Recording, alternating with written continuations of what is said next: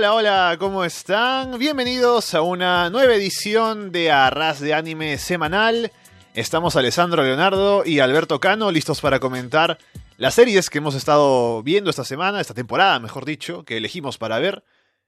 Y los nuevos episodios, los segundos episodios de cada una, que son, les recuerdo como siempre, Doctor Stone, Fire Force, Vinland Saga y Arifureta. Vamos a ver cómo han avanzado después de esos episodios debut que ya comentamos la semana pasada. Y entonces veremos qué nos ha parecido y cómo pensamos que avanzan las series. Estamos, como siempre, a través de arrasdeanime.com primero y también nos pueden encontrar en Evox, en iTunes, en YouTube y en Spotify. Alberto, ¿qué tal? ¿Qué tal, gente? ¿Cómo están? Estoy acá en, este segundo podcast que tenemos de esta emisión acerca, ya, como les comentó, de las series que estamos viendo, las cuatro series que estamos viendo, para así ya poderles contar esa segunda parte que acaba de transcurrir de cada una de ellas. Aunque, como bien sabes, ¿no? Una de ellas, que es Milan Saga, sacó tres al hilo y hasta el próximo fin de, ¿no? Veremos la cuarta, ¿no? Sí, hemos decidido verlo por partes para también ordenarnos acá con el programa y ir comentando cada uno de los episodios.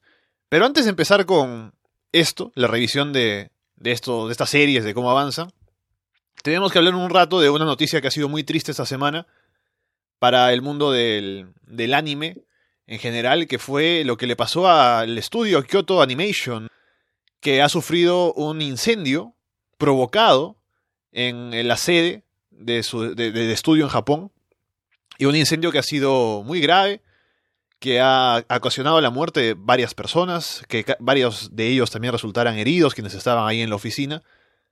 Y fue por parte de un sujeto, ¿no? Que, que por algún motivo quiso prender fuego a, ese lugar, entonces ha ocasionado este, este desastre, este lamentable acontecimiento.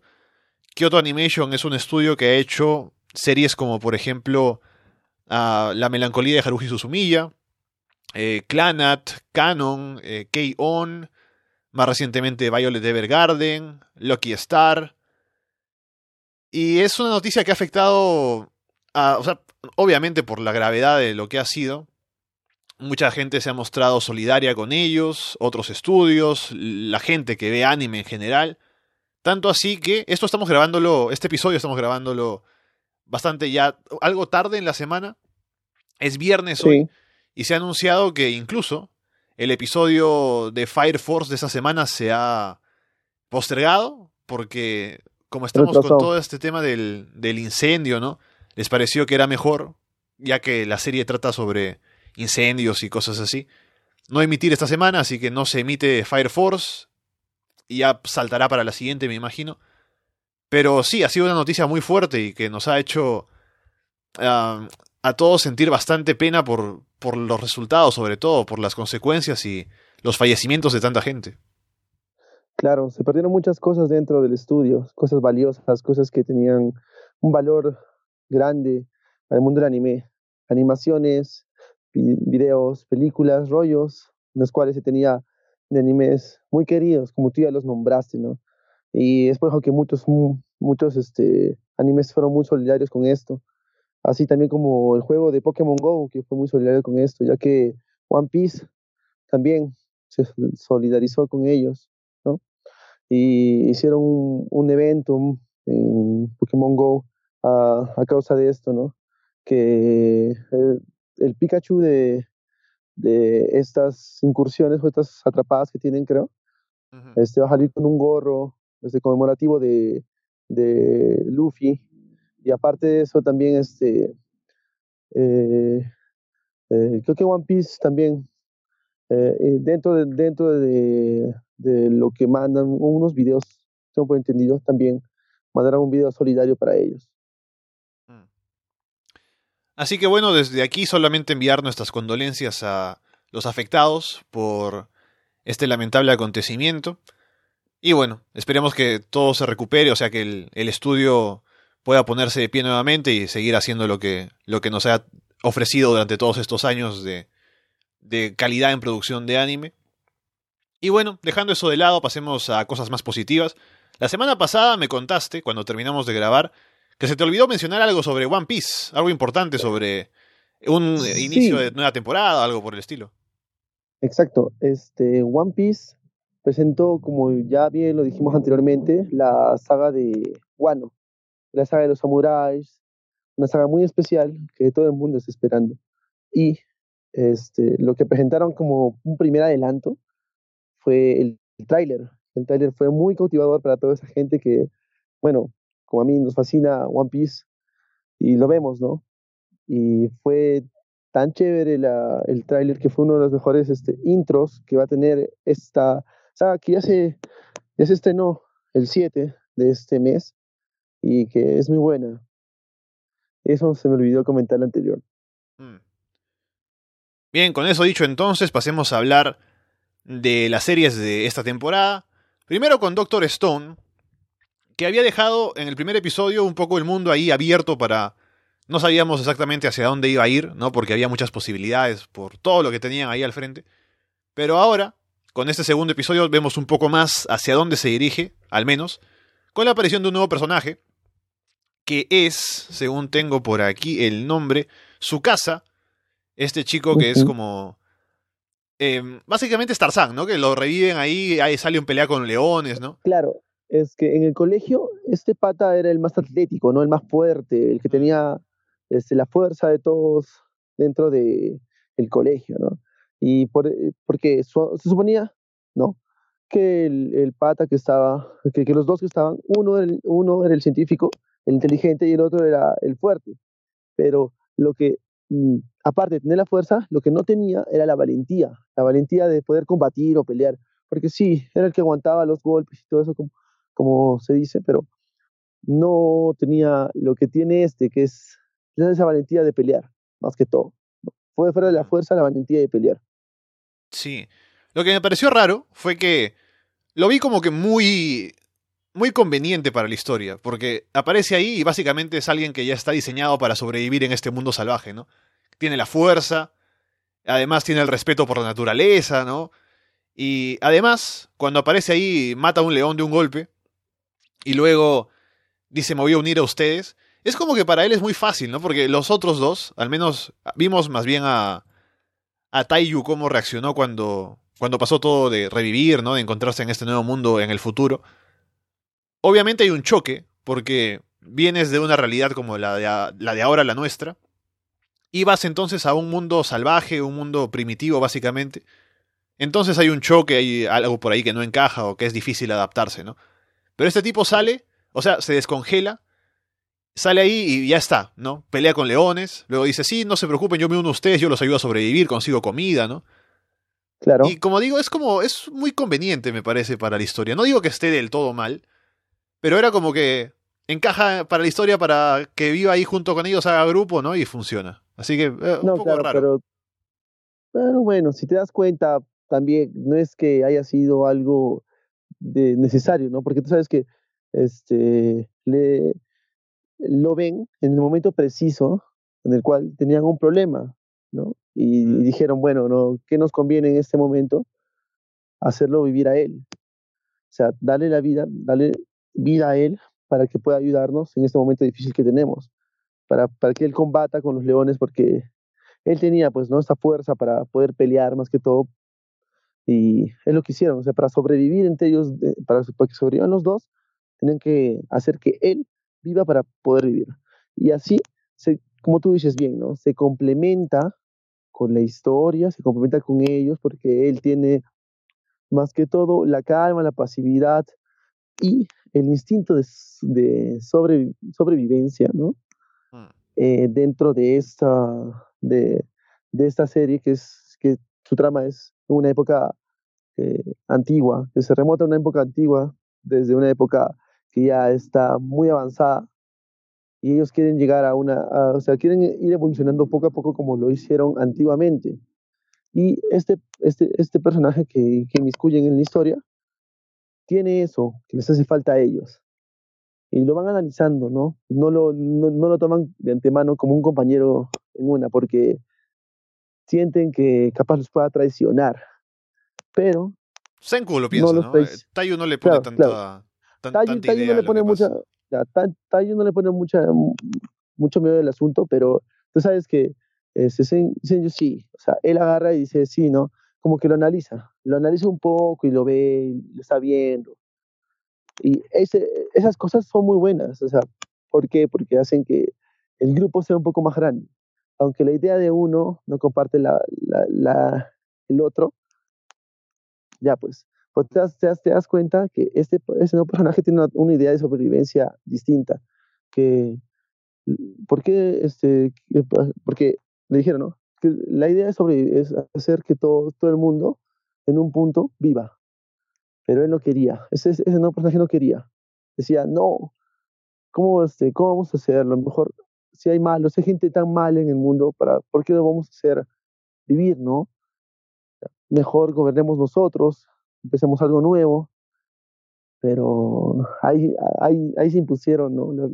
las, las teorías. Yo soy, yo soy un científico, yo tengo la potestad de hacer las cosas y mi idea es hacer, hacer que todo el mundo viva.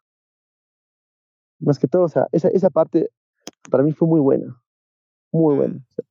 El enfrentamiento de los dos, el confrontamiento de ideas que tenía cada uno de sobrevivencia.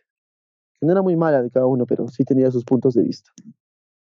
Claro, creo que eso es lo que va a ser la base de lo que va a venir a partir de ahora en la serie, porque ya se ha mostrado, como tú dices, que hay una sospecha de parte de Senku con ese nuevo personaje que lo ve y no le quiere revelar toda la información, un poco dice hay que tener cuidado porque alguien como él, que es así como tan fuerte además, no tan tan capaz de sobrevivir en este mundo primitivo, entonces hay que tener un poco de cuidado. Y al final cuando se enfrentan estos estos modos de ver las cosas, como entra la idea de si hay que juzgar a la gente para revivirla, si solo los jóvenes tienen que revivir, ¿no? Es la idea de su casa de que ahora que tenemos la chance, pues hay que crear un mundo que sea mejor al anterior. Pero para Senku es no, hay que revivir a todos, porque me imagino, o sea, no explica por qué lo dice, pero es básicamente como no hay que meter el juicio, ¿no? Hay que simplemente ir con, con lo que es, que es que todos estuvieron vivos antes que estén vivos de nuevo, ¿no? Claro, exacto. Eso mismo tiene, tiene un punto, un punto de vista diferente. O sea, lo que yo creo es que puede que más allá esto sea un punto de quiebre para una separación, ¿no? Puede que sí, puede que no, quién sabe, porque esas ideas, tú sabes, ¿no? Cada uno va a defender su idea, aunque por el momento, por ese rostro siniestro que tiene este personaje, haya sido algo, no sé, como que sí, te acepto en este momento, pero vamos a ver más allá, qué es lo que pasa o qué es lo que sucede. Pero Mm, bueno, viendo también lo que ha, ocurrido en este capítulo, así que también van a necesitar a, mucha más gente, ¿no? Si te das cuenta, porque este también, este, Sergio hablaba de, hablaba de un poco de, tener a alguien que le pueda ayudar en el laboratorio, si no mal recuerdo, ayudar ahí en ciertas cosas, y va a tener a más gente dentro de él.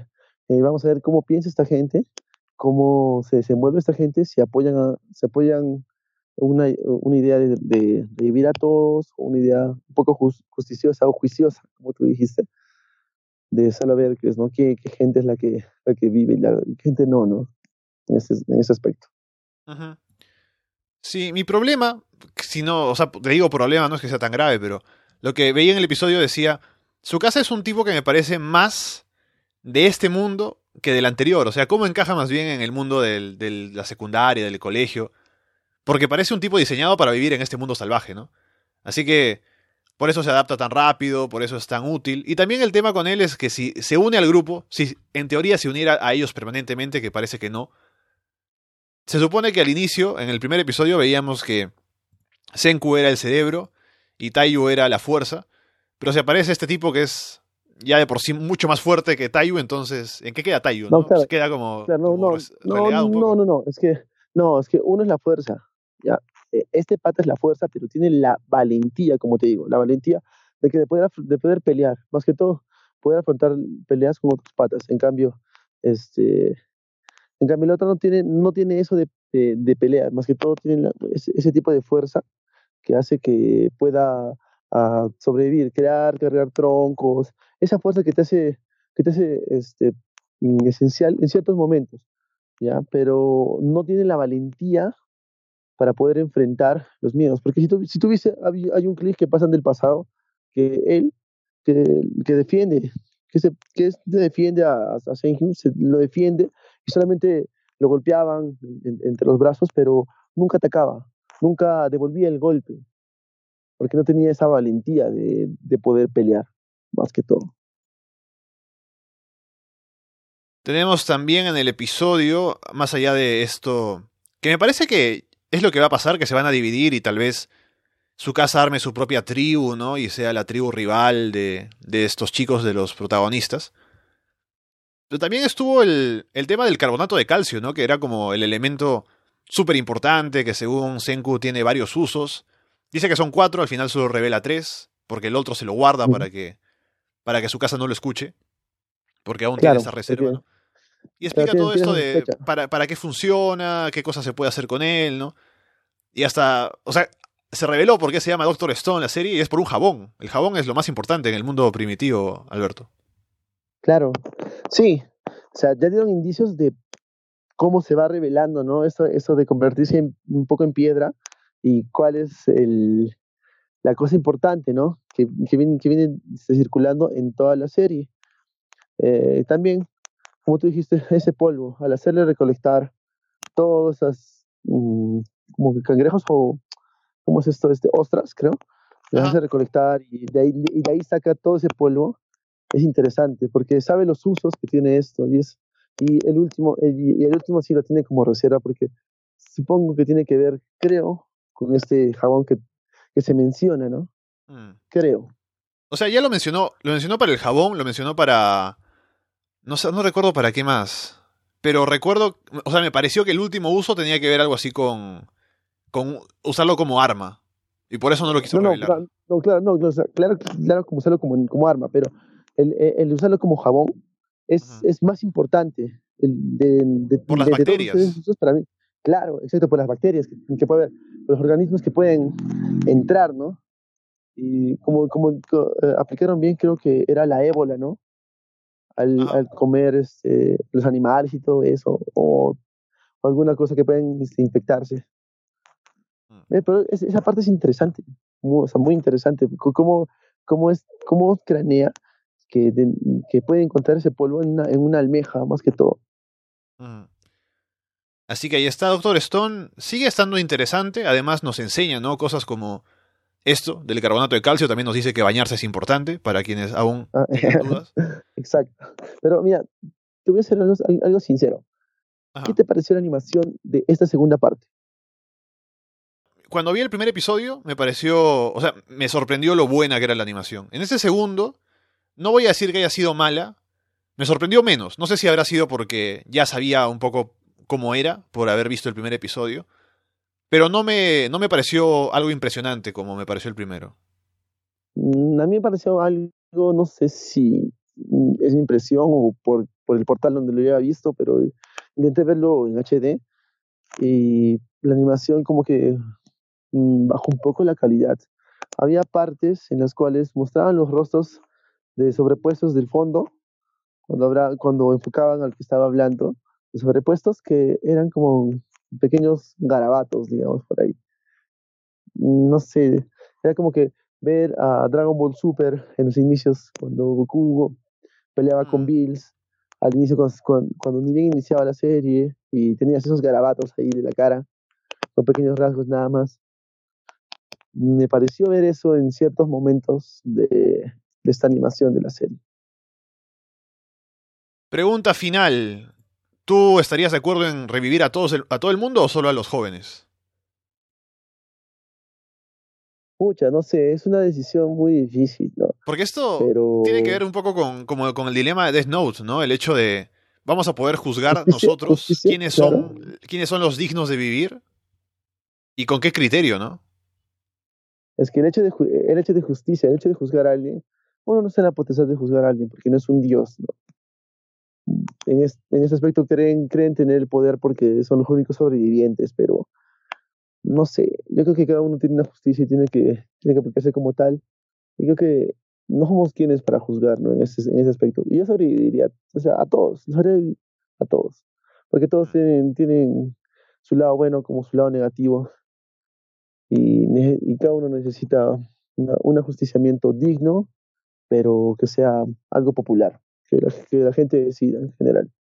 Mm. Porque yo no, yo como, yo como persona, no soy un dios, ¿no? Como te digo, y no, no puedo decidir en ese aspecto. No puedo decidir. ¿Tú qué piensas?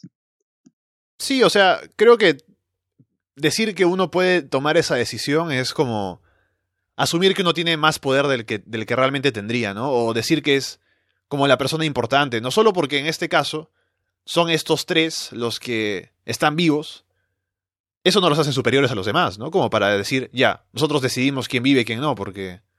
O sea, ¿con qué derecho, no? Ese, ese creo que es el tema. Así que yo también diría que no hay, no hay criterio para el juicio, así que ¿por qué juzgar? Sí, exacto. No, nosotros no somos quienes para juzgar. Por más que estemos, seamos los únicos sobrevivientes en un mundo holocaustico, lo que tú quieras, o como lo quieras ver, seas el único sobreviviente, no eres quien para decir si tienes la potestad de, hacer vivir a alguien. Obvio que, bueno, yo creo que yo sí lo haría vivir, porque tampoco me quedaría solo en un mundo, Mm. en un mundo tal, ¿no? O sea, viverte solo es feo. Y así es que no soy quien para juzgar a alguien por lo malo que ha hecho, porque yo también he hecho cosas malas que no sé si más allá sean juzgables tanto al nivel de esa persona o otro. Bueno, este no es el programa para empezar a hablar de, de todo lo malo que hemos hecho, pero ahí está la idea, al Ajá, menos. Claro, claro. Esta es una pequeña idea, ¿no? Lo que puedo, Sí. creo que puede cada uno pensar dentro de la historia de la serie. Dicho eso, entonces, está interesante todavía Doctor Stone, así que veremos por dónde avanza a partir de ahora, que parece que lo que vendría es esta separación de los grupos, ¿no? Y a ver cómo llegamos a que aparezcan todos los demás personajes que salen en el, en el opening. Sí, interesante. Oye, el, el opening sí me cautivó porque al final como que vi a un viejito tirar un, una especie de jame, jame, jame, algo así, o un poder. Claro. Y eh, esa parte me, me loqueó. Dije, quiero ver quién es, qué es lo que hace, o capaz, o sea, cómo, cómo saca este poder, ¿no? Porque creo que también puede ser un científico, como, como es este, este, este personaje principal que tenemos acá, es Senju. Y él, él puede tener este, este, este poder, ¿no? O no sé, es intrigante.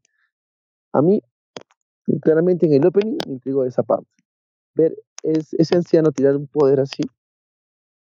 Quiero ver.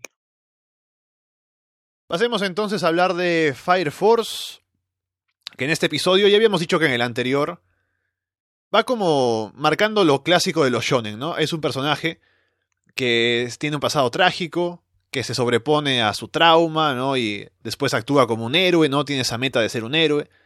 Y se une al grupo, conoce a sus compañeros, ¿no? Tiene esta primera misión. Y ahora, ¿qué le faltaba al personaje, al protagonista del shonen? Un rival, ¿no? Y aparece el rival, que además es el tipo que estuvo con él en la academia, se llevan mal, ¿no? Pero finalmente colaboran, ahí están en la misma brigada.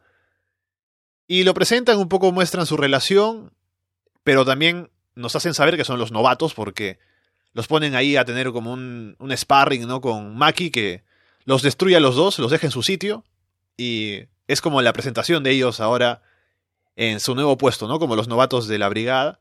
Y además con esto que se menciona que habrá como una especie de competencia de novatos, una cosa así, entre ellos y me imagino la gente de otras brigadas.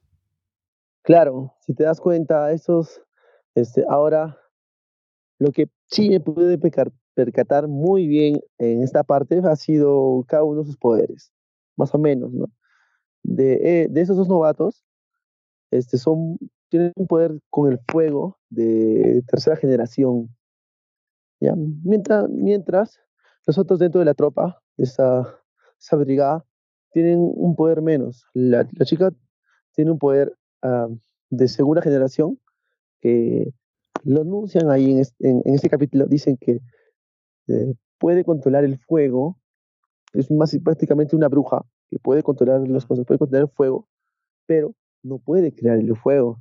Ajá. Tiene que haber algo que cree el fuego para que ella lo pueda controlar. Entonces, cuando tú ves la pelea, o sea, la pelea de preparación o práctica que tienen, ella controla el fuego de los dos. Uno, uno que es una llama azul, el otro que es una llama roja que sale de sus, de, de sus pies, y el otro que la transforma en una espada, la llama, ¿no? Y, y tiene un nombre un poco popular, como se, es el más popular, y tiene, tiene un nombre de como que el príncipe, algo así, no, no recuerdo bien. El, el rival, este. Sí, el rival. Arthur Boyle. Claro, tiene un, tiene, un, el, tiene un nombre. No, el Rey Caballero. O sea, ajá, el Rey Caballero, exacto, el Rey Caballero. O sea, y él, y él quiere, y, y quiere que todo el mundo se refiera a él como un caballero, ¿no? como esa posición. Mm. Y, o sea, te vas dando cuenta que él tiene unos aires de grandeza. En cambio, el otro es más humilde y no, pues no, dice, solamente quiero ser un héroe porque o sea, tiene su problema del pasado y quiere salvar a toda la gente de, ese problema que tiene con los Infernals. Que ya, ya, sabemos que esos Infernals son la gente que hace combustión espontánea y que y nosotros, o sea, ellos lo que hacen es este, darles un descanso eterno, más que todo. Ves dos perspectivas distintas, pero a la vez no diferentes. Son un Sasuke y un Naruto de una serie di distinta, pero son shounens que eh, son rivales, pero a la vez son, van, o sea, yo creo que van a ser amigos y se van a cooperar entre, entre los dos. Sí, creo que, creo que va a si bien son, otro. o sea, discuten, son rivales un poco, no, no es como que sea una relación muy problemática, ¿no?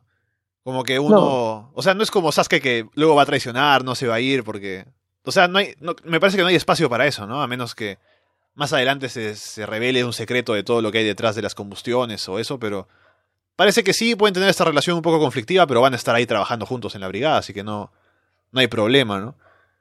Sí, en, eso sí tiene mucha razón.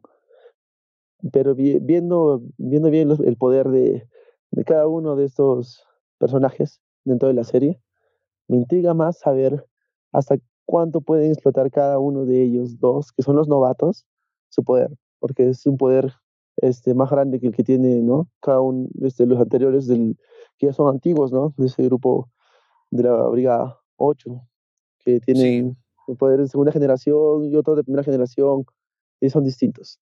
Sería muy interesante ver hasta qué punto pueden llegar a explotarlos. Sí, porque, o sea, creo que en el episodio anterior nos mostraron muy bien, completamente, de qué se trata, eh, o sea, cuál es la historia de Shinra, ¿no? Qué cosa quiere, de dónde viene, sus motivaciones, sus problemas. Y tenemos ya una idea clara de todo lo que es él, ¿no? Ahora con esta introducción del, del rival, Arthur, no lo conocemos tan bien, pero sabemos un poco su poder, sabemos un poco su relación con el otro. Podríamos conocer un poco más, me imagino, más adelante, pero también él es el que es- está en el centro, por ejemplo, de la escena final cuando él es quien se encarga del infernal, ¿no? Así que le dan un espacio. Y en este episodio también hemos visto un poco más del, del capitán, ¿no? Porque él es el. O sea, él muestra cuál es su, su verdadera forma de ver las cosas, la preocupación por los civiles, más allá de solo el hecho de pelear con los infernales, ¿no? Entonces, Es que, es que él no tiene un poder como los demás tienen, ¿no? Como tú sabes, él no tiene un poder especial como los demás tienen. De, de- de primera, segunda, tercera generación, que hasta el momento donde están, que hemos visto, él no tiene ningún poder. Él lo único que hace es entrenar. Y la fuerza que tiene, y la fuerza que, apli- que aplica, y el uniforme que lleva, el traje que lleva, hace. Y, y aparte, como tú bien también lo dijiste, el pensamiento, la, la forma de pensar, ¿no? Que tiene, hace que él esté ahí, que el capitán esté ahí y esté, esté peleando con todo más que, más que cosas, sin tener ningún, ningún poder, esté ahí. Solamente la fuerza, el entrenar, hace que sus, su valentía y todo eso, hace, hace que estos infernals vayan a un descanso eterno. Es, es, es una convicción que tiene. sí, y Porque ya te si dije yo cuenta, la semana pasada que lo más interesante que me parecía de toda la serie era el tema de lo espiritual, ¿no? De cómo... ah, sí, exacto, lo Meten ese ¿no? tema- Sí, O sea, ¿cómo meten eso que es para ellos muy importante en esta pelea contra estos infernals, ¿no? La combustión espontánea y todo. sí, y eso se ve claramente en el caso que resuelven en este episodio, que es con ese padre de familia que se ha convertido en un infernal, pero no es agresivo, sino que supuestamente, según como ellos lo dicen, aguanta el dolor ahí sentado en la sala de su casa, esperando que vengan y ¿no? lo liberen, ¿no? Claro, es que aún piensa él en su familia, Mm. porque si te das cuenta, primero fue este de, la, de este, este señor, primero fue este, la madre, ¿no? Tuvo este problema de ser infernal. Y creo que, eh, no sé hasta qué punto puede, puede llegar a perder uno la conciencia de, de esto. El- este señor aguantó, aguantó hasta el final a, a esperar que le den un, des- un descanso eterno. No fue como los otros que se descontrolaron al momento de, como vimos en el primer, en el primer capítulo, que se descontrolaron y perdieron el control y comenzaron a atacar a la gente y comenzó a haber un fuego inmenso, ¿no? Tampoco no sé si, porque te has dado cuenta, y, chicos, si vieron también que ah, hubo un personaje extraño que también estaba manipulando esto. Claro. claro, y si te das cuenta, no sé si fue manipulación de este sujeto, que este Infernal se quedó sentado esperando, o este, eh, no sé, el, eh, disposición del mismo Infernal, porque tenía un poco de conciencia, el quedarse ahí en por sentimiento, no sé, pero quedarse ahí. Son dos puestas de vista distintas.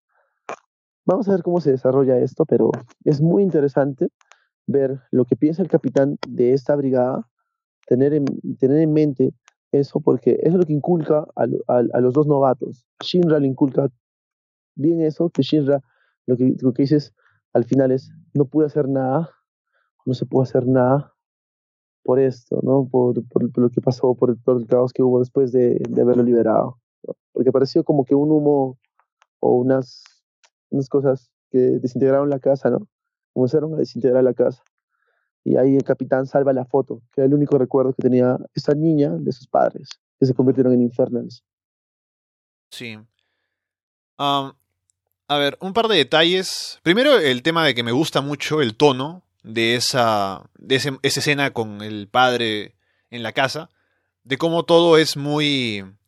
O sea, muy triste, ¿no? Cómo tienen que matarlo para liberar su alma, ¿no? Con, y es solo con una, con una estocada de la espada de Arthur. Y todos, o sea, más que nada es una ceremonia, más que una pelea, ¿no? Me pareció muy interesante.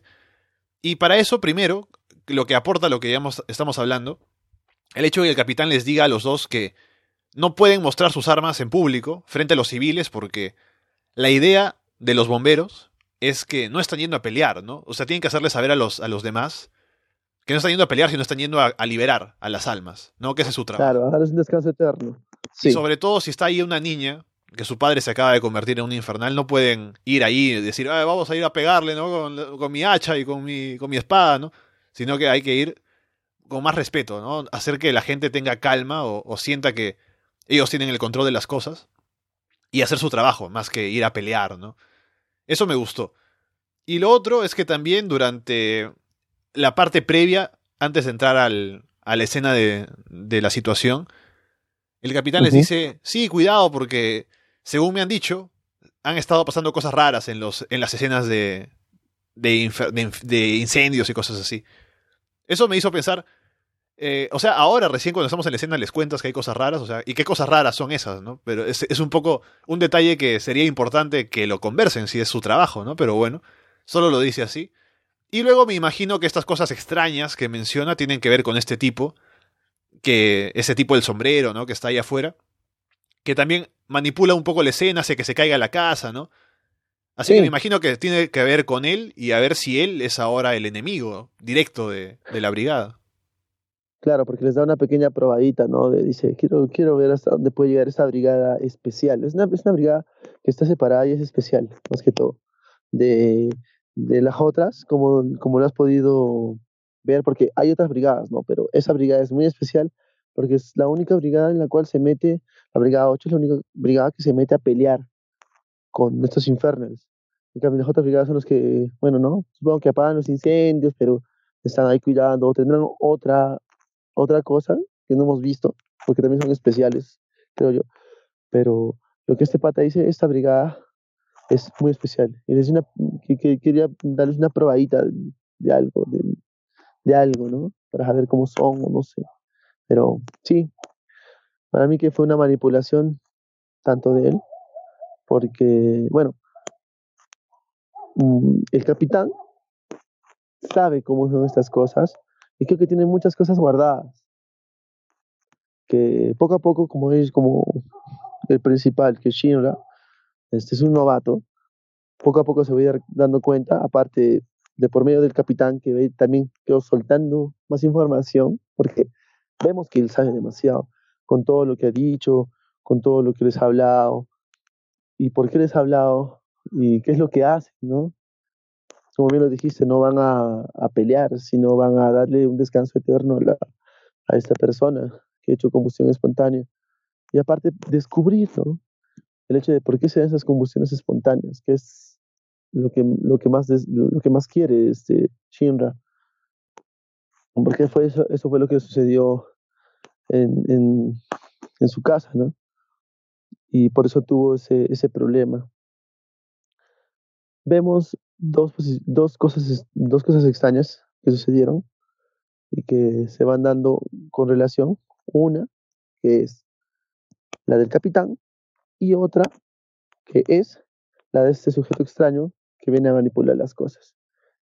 Yo creo que las dos tienen un poco de relación, porque el capitán sabe quién es este sujeto, o puede saber quién es este sujeto y por qué hace estas cosas, más que todo. Te cuento que vi con más atención, por motivos investigativos, por supuesto, el ending de las monjitas, y he visto que cuenta una historia interesante, ¿no? Que no sé si la meterán en, en la serie o no, porque está muy bien mostrada en, el, en el ending. claro, pero esperemos que solo sea investigación, ¿eh? No, claro. No, pero te digo, o sea, la, la, historia que presenta en el ending es de, eh, según lo que se muestra, que Iris o Iris, la monjita de la brigada, estaba como en un uh -huh. convento, ¿no? Con, con, las demás monjitas haciendo, haciendo sus cosas, ¿no? Pero pasó como un incendio también, al igual que con el, en el caso de Shinra. Y ella parece que, que, es como la única sobreviviente. Y se une a la brigada luego, ¿no? Y es como su nueva familia, básicamente, pero es una historia que te cuentan en el ending y es una historia fuerte y no sé si la meterán en la serie. Me imagino que en algún momento lo mencionarán, ¿no? Pero si está tan claro en el ending, no sé si le dedicarán mucho tiempo. No, yo creo que creo que creo que sí tienen que mostrar cada una de las historias de cada uno de los personajes de la serie, de esa brigada, más que todo, ¿no? Cómo se forman, cómo llegan, cómo, por qué son, son, decidieron estar ahí en esa brigada y cómo se forma esta brigada, más que todo, si te das cuenta porque donde están, no sé si es este el lugar exacto donde sucede lo que tú dijiste, ¿no? Lo que parece este ending con la monjita y, y todas las cosas que están ahí, ¿no? Porque si te das cuenta, donde están viviendo es como una iglesia, ¿no? Ajá. Y eso es, es algo extraño, esa parte. Y el siguiente episodio seguramente, no seguramente, sí, se sabe por el título que será sobre estos juegos, esta competencia de los novatos, así que Veremos si es una pausa de la historia principal o si de una manera conecta, pero será interesante ver cómo se relacionan los novatos de esta brigada con las de los demás y a ver que nos cuenten un poco más cómo funciona el sistema de los bomberos en general, ¿no? No solo de este ah, grupo. No. Claro, yo creo que vamos a ver ahí, o sea, lo que yo, lo que yo quiero ver es eso de la segunda y tercera generación, la manipulación, el, los poderes que cada uno tiene. Creo que ahí se puede, se puede ver eso, ¿no? Mostrar qué es lo que tienen, qué es lo que hacen los de tercera generación, los de segunda generación, primera generación. O sea, eso más que todo creo que en este capítulo que viene se va a enfocar más. Ahí está entonces, tendremos que esperar un par de semanas para ver ese siguiente capítulo de Fire Force, pero bueno, es las circunstancias, así que dejaremos, esperaremos a que llegue, no hay problema. Pasemos a hablar de Vinland Saga, en su segundo episodio, que es muy interesante porque creo que su tema principal, y que se explora durante todo el episodio, es el contraste entre la vida diaria, la vida pacífica que tienen ahora en, esta, en este pueblo, en esta aldea, y la guerra. ¿No? Porque obviamente está ahí Thors, que recuerda su etapa como guerrero, que se dice que desertó de la guerra, porque de un momento a otro, a pesar de que era un gran guerrero, decidió que o sea, era todo absurdo, ¿no? Ya no quería matar gente, entonces se va a vivir pacíficamente. Se ve a los niños jugando a la guerra, ¿no? Pero eso al mismo tiempo que se recuerda a una campaña de, de los ingleses que mataron a varios de los vikingos. Entonces, hay como este contraste, ¿no? Y siempre está, por ejemplo, esta generación que vive en paz, que ha vivido en paz siempre, que se emocionan con la idea de que va a haber una guerra, que van a poder participar, porque son al final una raza guerrera pero lo hacen sin saber cuáles son los horrores de, de estar ahí de, realmente en la guerra, ¿no? Así que es como un momento previo a lo que sería un enfrentamiento, una guerra, ¿no? En claro. el que hay todavía mucha ignorancia, mucho entusiasmo, pero está todo apuntando a que se van a encontrar, se van a chocar con una pared. Claro, pero o sea, si, si tú ves las, la perspectiva en general, el mapa, el mapa es de países nórdicos y ya los vienen nombrando. Dinamarca, este, también este, están otros países, otras, otras ciudades que posiblemente creo que se, se forman a raíz de esto y también nombran a Inglaterra. O sea, es extraño, los ingleses, o sea, te cautiva esa parte porque tú ves la, la, la esencia de la pelea a un inicio, ¿no? De cómo estos ingleses van a atacarlos mientras, eh, mientras ellos estaban bañando y sabían que ellos se bañan un día, muy, un, día a la semana y esa fue su emboscada total. Su emboscada, matarlos y ahí irse y pensar que esto va a formar una guerra muy grande, que hay otros pueblos nórdicos o, o ciudades pequeñas de los vikingos que como la de como la de Thors que ya no quieren pelear, ya no buscan pelear y hay otras como la de no recuerdo el nombre de este, que me lo van a buscar, que odia a los cristianos y que busca venganza y pelea por un puño de dinero, digamos. Mm. Y así, y, van formando su alianza para poder combatir con, contra los ingleses, porque sabemos que los ingleses han sido una potencia muy grande en, toda Europa, han, tenido su reinado y todo eso, y, te muestra eso, y eso es lo que te atrae. Entonces, es como, o sea, te vemos escribiendo más en la historia, aparte de buscar la isla, la, Vinland, te inmiscuyen también en esta guerra, y creo que esta parte va a ser que el hijo de Thors, Thorvin, se inmiscuya más en esto, porque si te das cuenta, tiene esas ganas de pelear, y, y, su papá, y su papá le dice, este, pero ¿por qué peleas? ¿A quién quieres matar con la espada? ¿Vale la pena matar a alguien con esa espada? ¿Qué ganas? Es solamente sangre. Y él, y él lo muestra al agarrar la espada, ¿no? Muestra su sangre. Es que es por eso que no sé, ya no sé qué inmiscuir más en las peleas, aunque sabemos que en el primer episodio lo vimos pelear. Y ya, ya tenemos un poco de referencia que en esa pelea lo que hizo fue pelear y hacerse el muerto y escapar y jalar a un, a un, puñado de los vikingos que fueron desterrados y mandarlos a un lugar para vivir tranquilos. Porque él ya no quería más ese, tipo de peleas. Y es genial la esta parte porque inmiscuye a, a, muchas, a, muchas tribus de vikingos desperdigadas por cada, por cada parte de, o por cada zona. Esos países, como los podemos decir ahora, nórdicos, y se van a juntar para pelear contra una potencia que es Inglaterra, o los ingleses.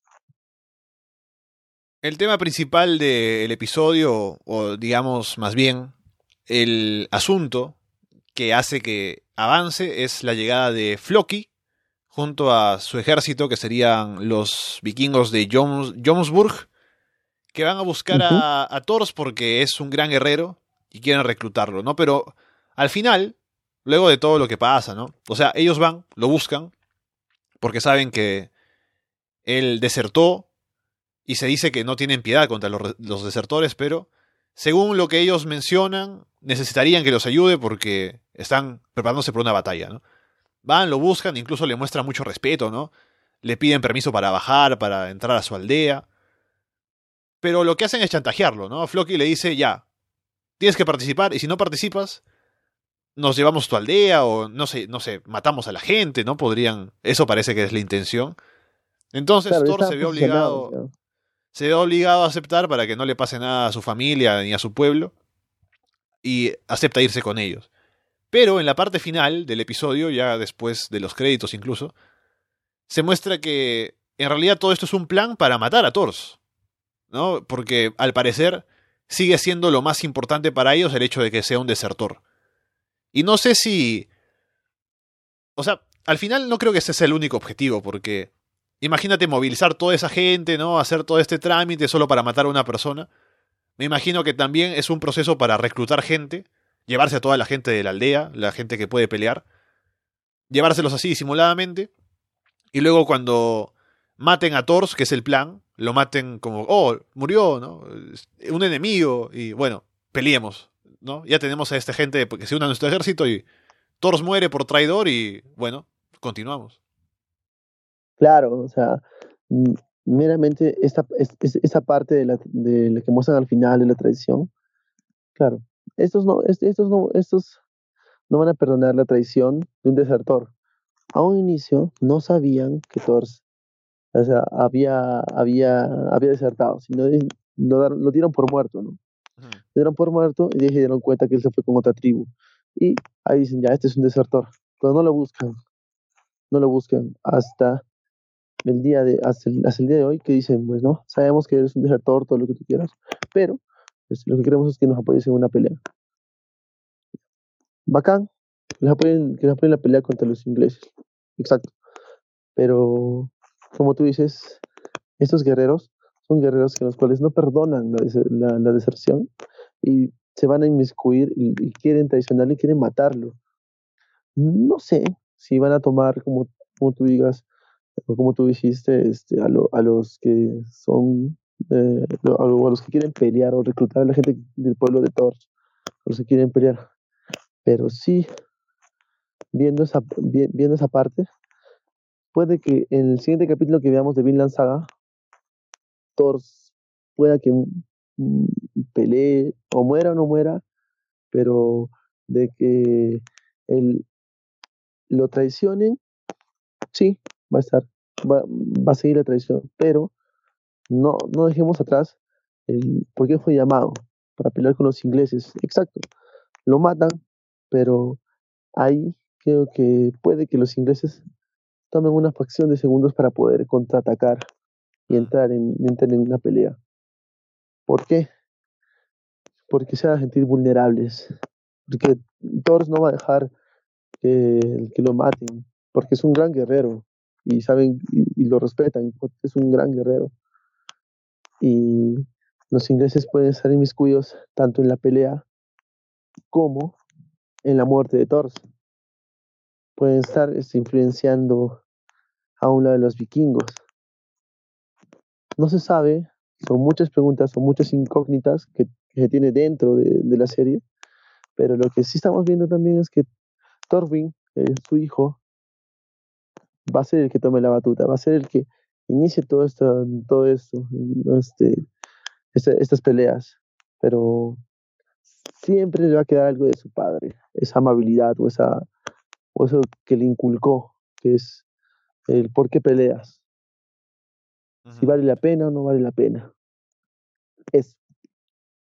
Sí, Thor me recordó bastante a, a Kenshin, en el sentido de que es un gran guerrero, pero ha llegado a la conclusión de que no vale la pena seguir matando gente, pero lo obligan a volver, ¿no? Justo lo que comentaba de este contraste entre la vida diaria y, y la vida en la guerra, de cómo cuando lo van a buscar para para llamarlo, ¿no? Para juntarse aquí con Floki, está aprendiendo a, a arreglar una, una, sartén, una olla, una cosa así. Y le dicen, eh, que no, no, lo haces bien, qué sé yo, pero está ahí metido en la actividad de la comunidad, ¿no? Y justamente lo buscan cuando está en, ese tema. Para sacarlo de todo este, toda esta vida familiar, comunitaria, para llevarlo nuevamente a su pasado en la guerra.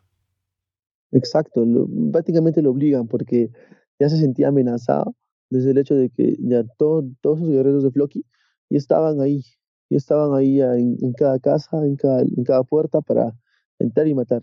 Mm, porque si decía no, si, los iban a matar a todos, aunque se quedara vivo todo, este Thors y su familia, pero los iban a matar a, todo el resto.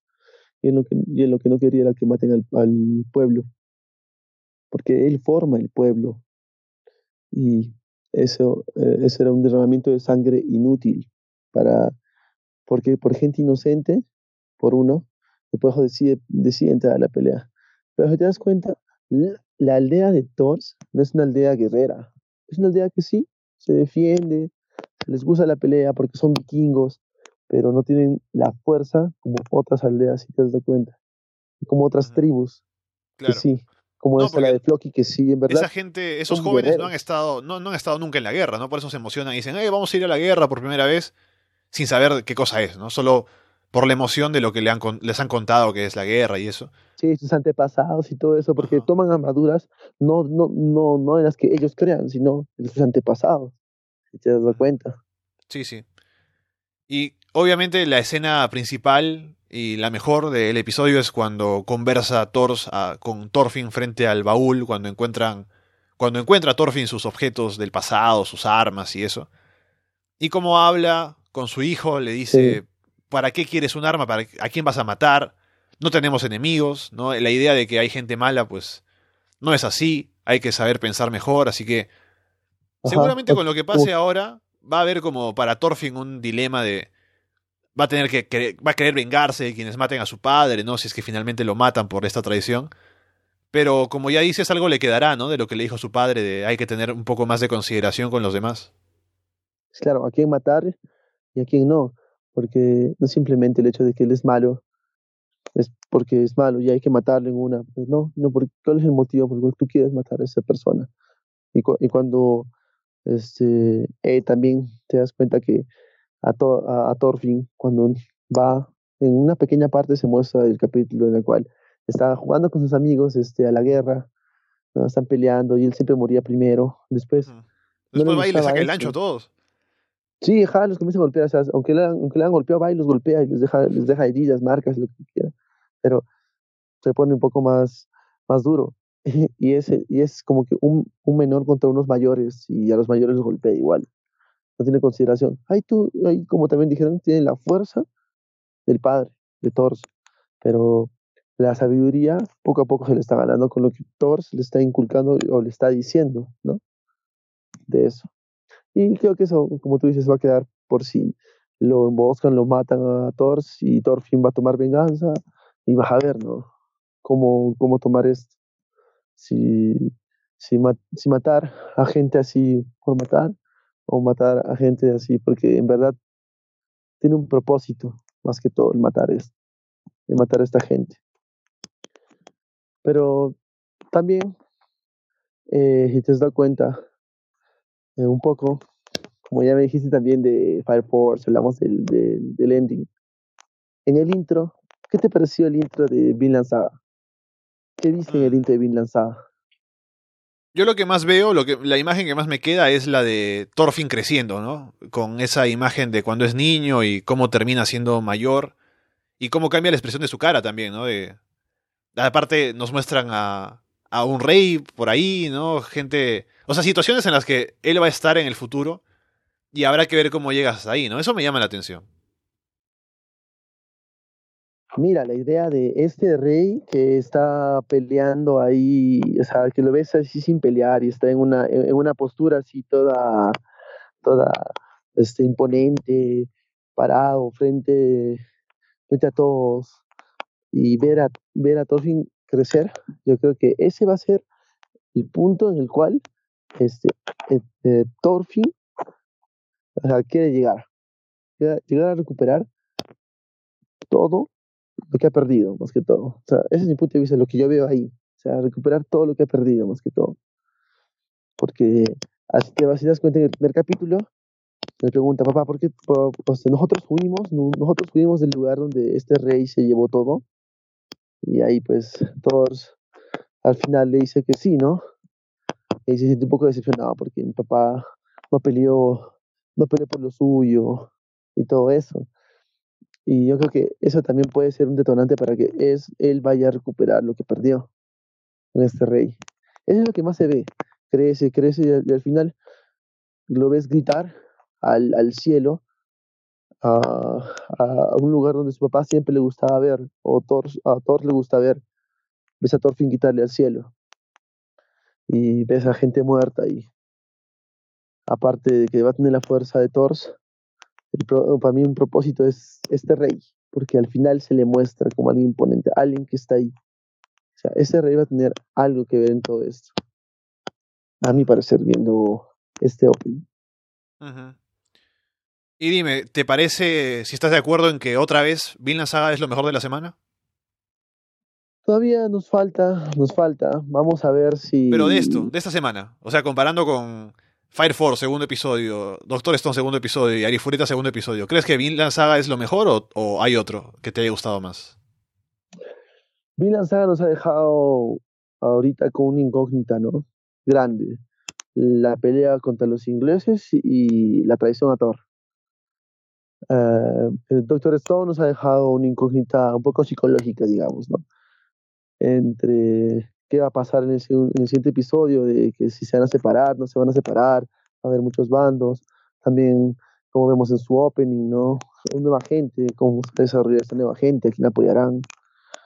Fire Force se desarrolla en, en, medio de eh, cómo se desarrolla la combustión espontánea, este, este que manipula toda esta, todo, toda esta situación del, de, de, lo que pasó en la casa, al desintegrar la casa y todo eso.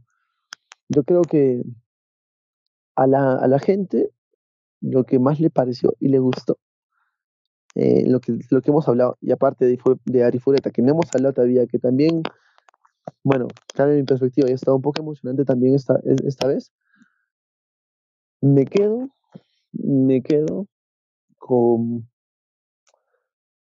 Doctor Stone. Eh, esta semana me quedo con Doctor Stone por eso, por eh, la psicología. Mostrarme un personaje que en verdad ya pueda sobrevivir en un mundo como este y tenga esa, esa, ese pensamiento de cómo ya sobrevivir, inmiscuirlo en la historia, es algo, es algo extraño porque básicamente se suponía que ninguno del, que vivía en, una era con tecnología y todo eso fuera a sobrevivir en un mundo cavernícola, ¿no? Y eso es lo que más me impactó, o sea, esa parte, meter ese personaje en, este, en esta historia fue lo que más me gustó. Y yo diría que Doctor Stone fue, para mí, en esta semana la que se llevó todo eso. Mm. Por inmiscuir un personaje distinto al resto. Bueno, en mi caso sigue siendo. Sí. En mi caso sigue siendo bien lanzada el de. Creo que la primera y la segunda, la segunda semana ha sido lo que más me ha gustado. Pero nos queda una serie para comentar todavía, que es Arifureta. Y en este episodio, lo que tuvimos fue uh, un poco ver las consecuencias de. O sea, fuera de lo que le ha pasado al personaje principal, a Hajime. Ver cómo lo han o sea, cómo a los demás les ha afectado, ¿no? A sus compañeros.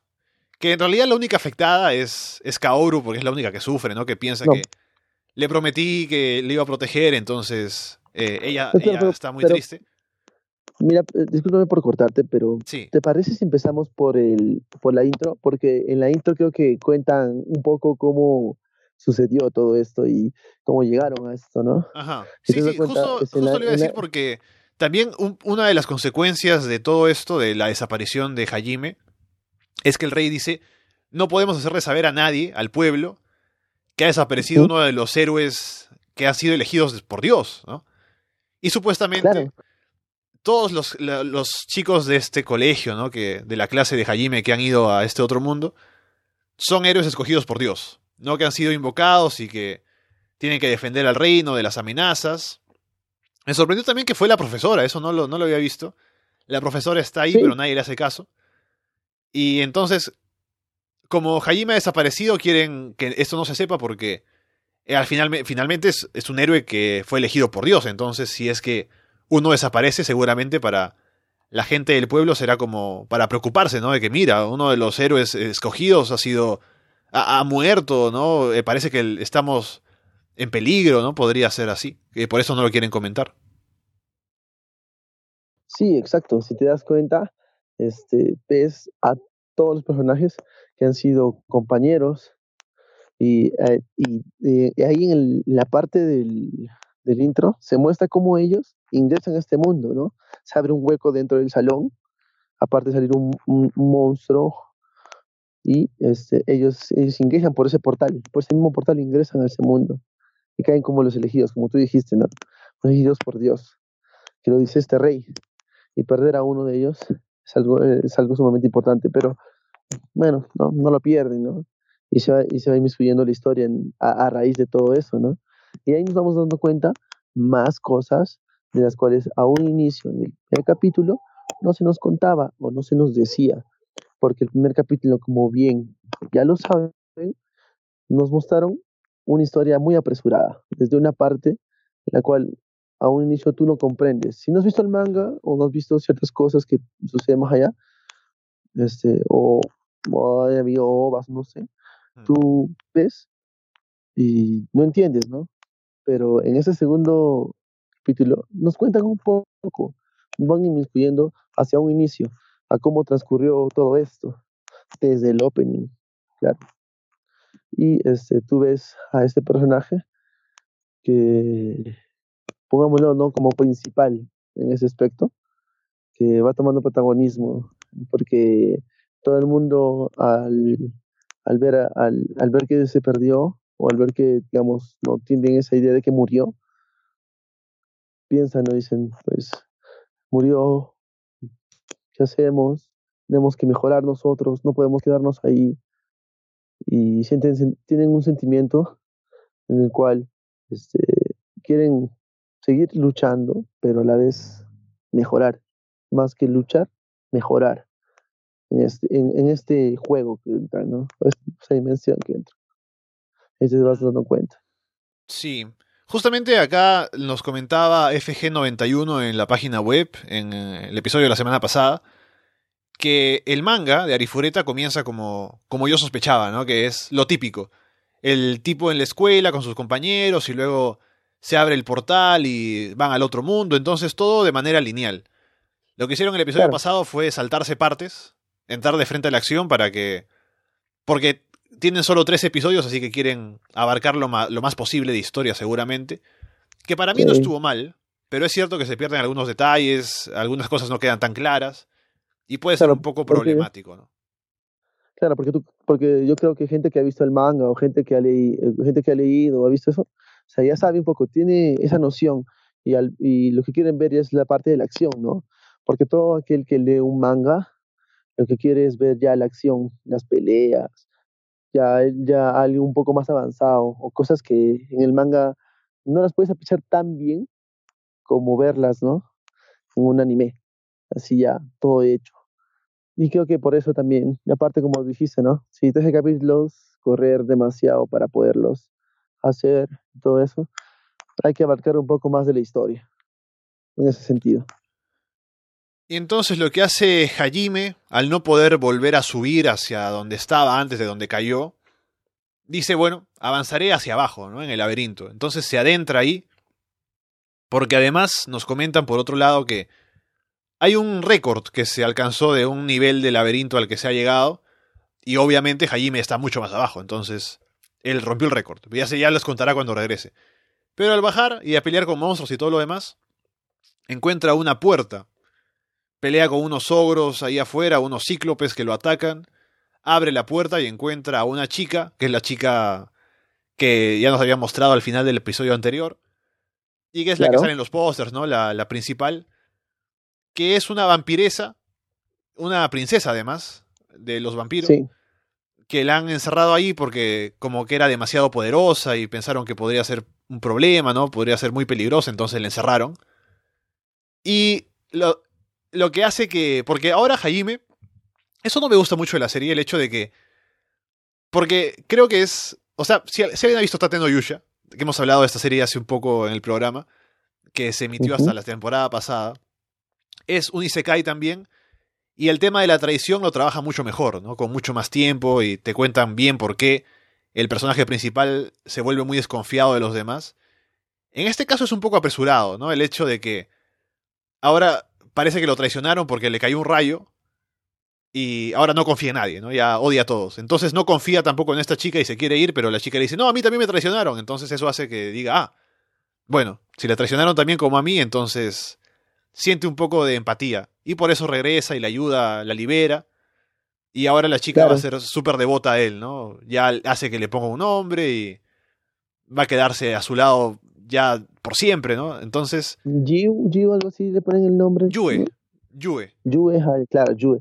Si te, das cuenta, el nombre de este capítulo es la caja de Pandora, ¿no? ¿Y por qué? Porque llega a este punto donde, donde ve la puerta y todo, y ahí dice, ¿no? Este es como una caja, es como una, es una caja de Pandora, algo así, porque tiene un acertijo que tenía que, o sea, tenía que matar. A, o sea, no había cómo hacerlo, ¿no? Hace su, su poder, su transmutación que verás, ¿sí? Lo hace en la puerta y sale un monstruo. Y al, monstruo le quita las bolas de mana. y esas son las que dispone, pues, ¿no? Para poder abrir esta puerta donde, donde se encontraba Yue. Y bueno, viendo y viendo algunos posts y viendo algunos blogs, pude ver que la gente esperaba ver este personaje. O sea, tenían con ansias ver este personaje. También en la página en la que, en la que yo veo los animes, tienen, tenía muchas ganas de ver este personaje y, y en, en, este episodio dijeron, pues no se a mostrar en este episodio, wow, lo, lo vamos a ver. O sea, lo esperaban con muchas ansias. No sé por qué no leo el manga, o que ellos sí, y ya saben, ¿no? Lo que, lo que se viene.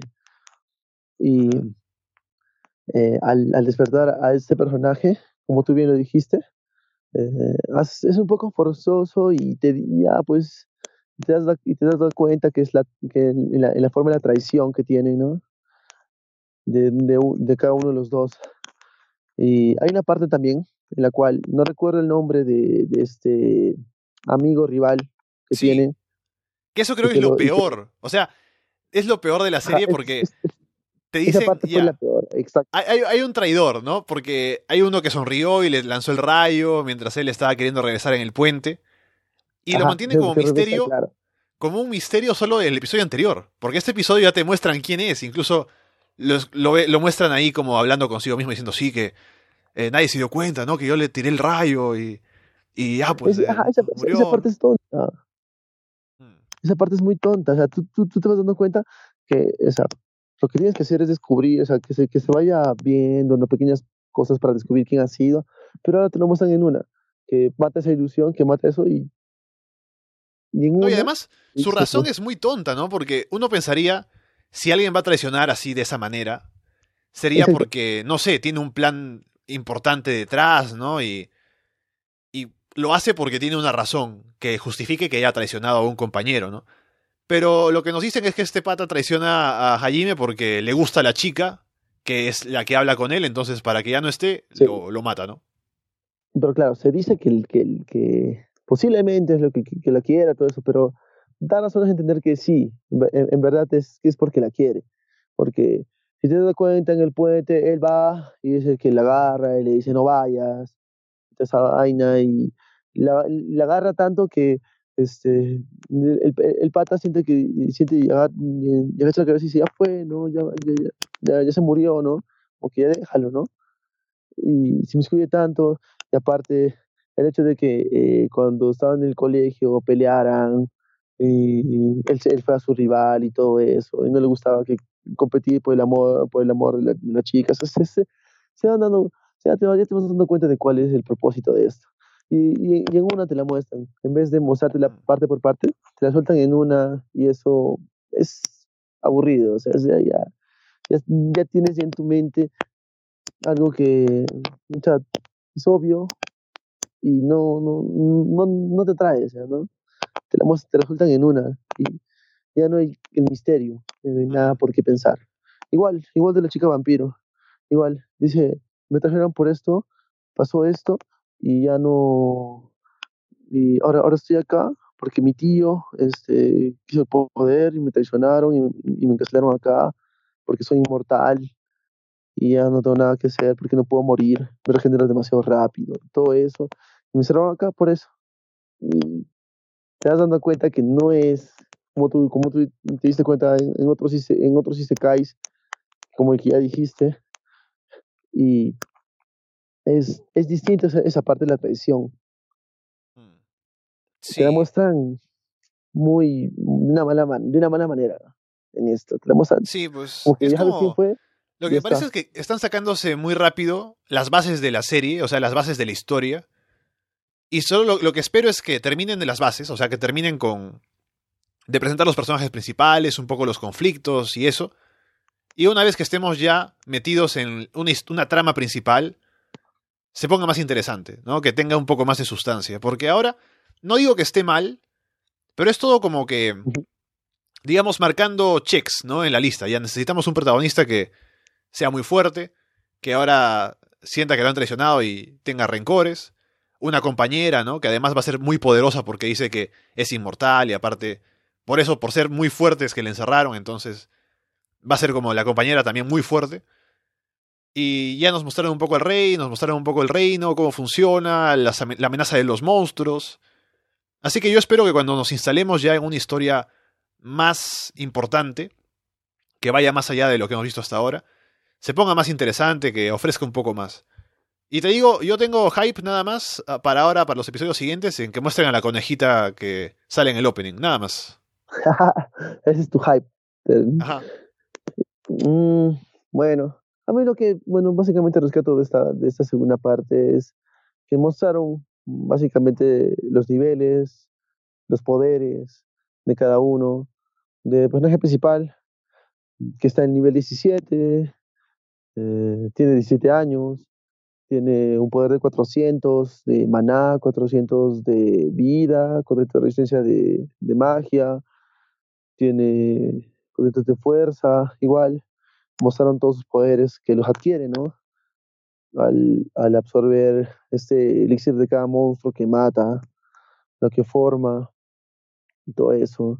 Y de los otros, de, los, de sus compañeros que recién están en nivel 1. Y es lo único que a mí, a o sea, me, me, impactó, ¿no? O sea, dije, bueno, ¿no? O sea, ver qué es lo que más tiene, qué poderes y cómo los adquiere, básicamente, que, aunque ya lo mostraron en la primera parte, pero bueno, ¿no? Ver todo eso. Y aparte, sí, a mí lo que sí me gustaría ver es cómo hacen para construirle ese brazo. Porque si te das cuenta, no sé si es en el opening o en el ending, aparece con un brazo mecánico de color rojo, con líneas rojas, creo, todo este medio marrón. Ahí aparece y, con, y, su, y su parche en el ojo. Yo creo que se lo hace ya a raíz de las siguientes batallas que va a tener, ¿no? ¿Verdad? El parche también. Todo. Sí, sí, sí. Sí, muestran el parche y eso sí me gusta ver por cómo se lo hace y todo eso. Pero ahí tener una expectativa más alta y fuera, fuera de lo que han este, explicado de los humanos, las bestias y eh, eran tres, son tres bandos, ¿no? Los, humanos, las bestias y, los, los demonios, así que uno, uno, unos pudieron controlarlos y los otros no. Y por eso fueron ellos a los que los atacaban y todo eso. Sí. Ah, bueno, entonces me estoy un poco más en, esa parte de la historia y no es cosa del otro mundo en ese. Sí, veremos cómo avanza. Nada más, a ver si se pone mejor. Y, y eso. Y a ver qué pasa con Kaori, ¿no? Que está muy triste y ojalá que regrese pronto el pata para que lo vea y ya no esté tan triste, ¿no? Porque sigue vivo. Exacto, o sea, es, lo más impresionante, o sea, solo por eso. Y, y, hubo una escena en la cual este, Kaori con su amiga, no recuerdo el nombre de esa chica, este, estuvieron abrazadas, que y la otra estaba ayudando por ella. No sé si en esta parte, si te das cuenta, eh, esta chica este, también siente algo por ella. No sé si es amistad o es amor, ¿no? Porque pasa esto que eh, el, el, eh, este que lo traiciona también es, enamorado de ella, de Kaori. Y esa chica que también está con ella, que es esa amiga, siento que más que ser amistad, viene a ser algo más. Porque a mí me da esa impresión más que todo, viendo esa parte. Y es esa impresión fuerte y parece que al final, o sea, con todo esto, lo que siento es que al final va a ser un harem, ¿no? Con Hajime al medio, con Yue, con Kaori y con la conejita también. Sí, ¿no? Es, o sea, tú ves en el intro y en el intro ya te muestran prácticamente todo. Las, te sueltan prácticamente todo. Para los que ya han visto el manga, saben lo que va a pasar. Pero para nosotros que no hemos visto, o sea, nos hacemos una idea y podemos deducir que es eso, simplemente es eso, o sea, tener al personaje principal con toda la fuerza, con todo, con todo, el, con todo lo, que, lo que va a recorrer hasta llegar a la cima o arriba donde están todos, siempre al lado de, su conejita y la vampiro, nada más. Ahí queda. La buena vida, ¿no? Y bueno, veremos cómo sigue Arifureta. Y la próxima semana estaremos de regreso hablando de las series de Doctor Stone, Vinland Saga y Arifureta. Recordamos nuevamente que Fire Force no tiene episodio nuevo por una semana, así que bueno, iremos cubriendo lo que haya mientras tanto. Y antes de irnos, Alberto, te pregunto si has visto alguna otra serie, alguna otra cosa, o porque sé que has estado ocupado para ver si recomiendas algo o no. No, sí, en, en estos días no pude ver nada. Sí, lo siento chicos porque estuve de viaje. Sí, tuve que viajar y estuve ahí ocupado y solo me dediqué a ver las animes en las cuales quedamos. Pero sí, hay uno, no recuerdo el nombre, que no me recomendaron, sino que lo vi por ahí y por el nombre, todo eso me atrajo, pero no recuerdo muy bien. Para las siguientes les voy a... ¿Es de, es la temporada? les voy a explicar. Creo que sí es de la, creo que sí es de la temporada. No recuerdo muy bien. Eso fue antes de empezar, o sea, cuando estuvimos este, dando el primer capítulo, ahí me, ahí, ahí lo vi, pero no me animé a verlo, pero sí, este, eh, eh, dije, quiero, dije, este, lo quiero ver, me atrae porque era, o sea, el fondo era como un pata con una máscara, más que todo, nada más. El pata con una máscara. Era un pata con una máscara así, digamos, como ambu, ya una máscara ambu ahí de... Ya, sí me suena. Sí lo he visto por ahí. Sí lo vi por ahí, pero dije, me atrae por eso y de parte el nombre. Sí quisiera verlo, pero vamos a ver más allá. Pero yo creo que si, si sigue así Arifureta, podremos decidir, ¿no? Por algo nuevo. Puede ser. Mira, yo te cuento que he visto dos cosas esta semana. La primera, que sí recomiendo, es la segunda temporada de, de Agretsuko, que está en, en Netflix. Que si no han visto la primera, también está ahí, que la vean. Agretsuko, que es. Es como. Uh, Bojack Horseman, más o menos. Solo que no tan fuerte. pero hablando de la vida de una chica que es una panda roja en Japón, que es oficinista, ¿no? en sus 20 es un poco la vida, la vida de la gente que trabaja pues a esa edad. Problemas sociales, ¿no? Problemas personales de ella. Es interesante, así que es bastante además eh, algo con lo que te puedes identificar fácilmente, ¿no? Sobre todo si tienes la edad de trabajar y todo eso. Es, es muy interesante. Y lo otro que también vi, porque vi por ahí que, o sea, vi por ahí como una recomendación de series para ver de la temporada y quería ver por si de pronto había una que, que estaban dando y que como no hemos elegido ver, ni yo me he puesto, ni yo me planteé ver, si se me estaba pasando algo que podría ser interesante, ¿no? Y por eso me animé a ver el episodio, el primer episodio de El Isekai del chico que va con su mamá al otro mundo. Ah, genial. Lo vi y el primer episodio me pareció muy bueno, me pareció muy gracioso porque normalmente en los Isekai la idea es que el protagonista que va a otro mundo sea como que demasiado poderoso, ¿no? Para, para ese otro mundo, entonces como que rompe, ¿no? Y hace lo que le da la gana, ¿no? Y en este caso lo gracioso es que el protagonista no es quien es OP, ¿no? Quien es súper poderoso, sino su mamá. Su mamá es quien tiene todo el poder. Y por eso él depende de ella, ¿no? Y, y él se siente pues eh, avergonzado porque ella es quien, quien hace todo, ¿no? básicamente. Pero, justamente hoy viernes salió el segundo episodio. Y dije, voy a verlo porque me gustó el primero. Y el segundo episodio ya te muestra otras cosas de la serie, como que va un poco por el lado echi. Y no solo. y no solo. O sea, y es el chico con su mamá, pues entonces digo, esto está un poco peligroso, así que no lo puedo recomendar. Pero voy a seguir viéndolo. No lo recomiendo, pero lo voy a seguir viendo.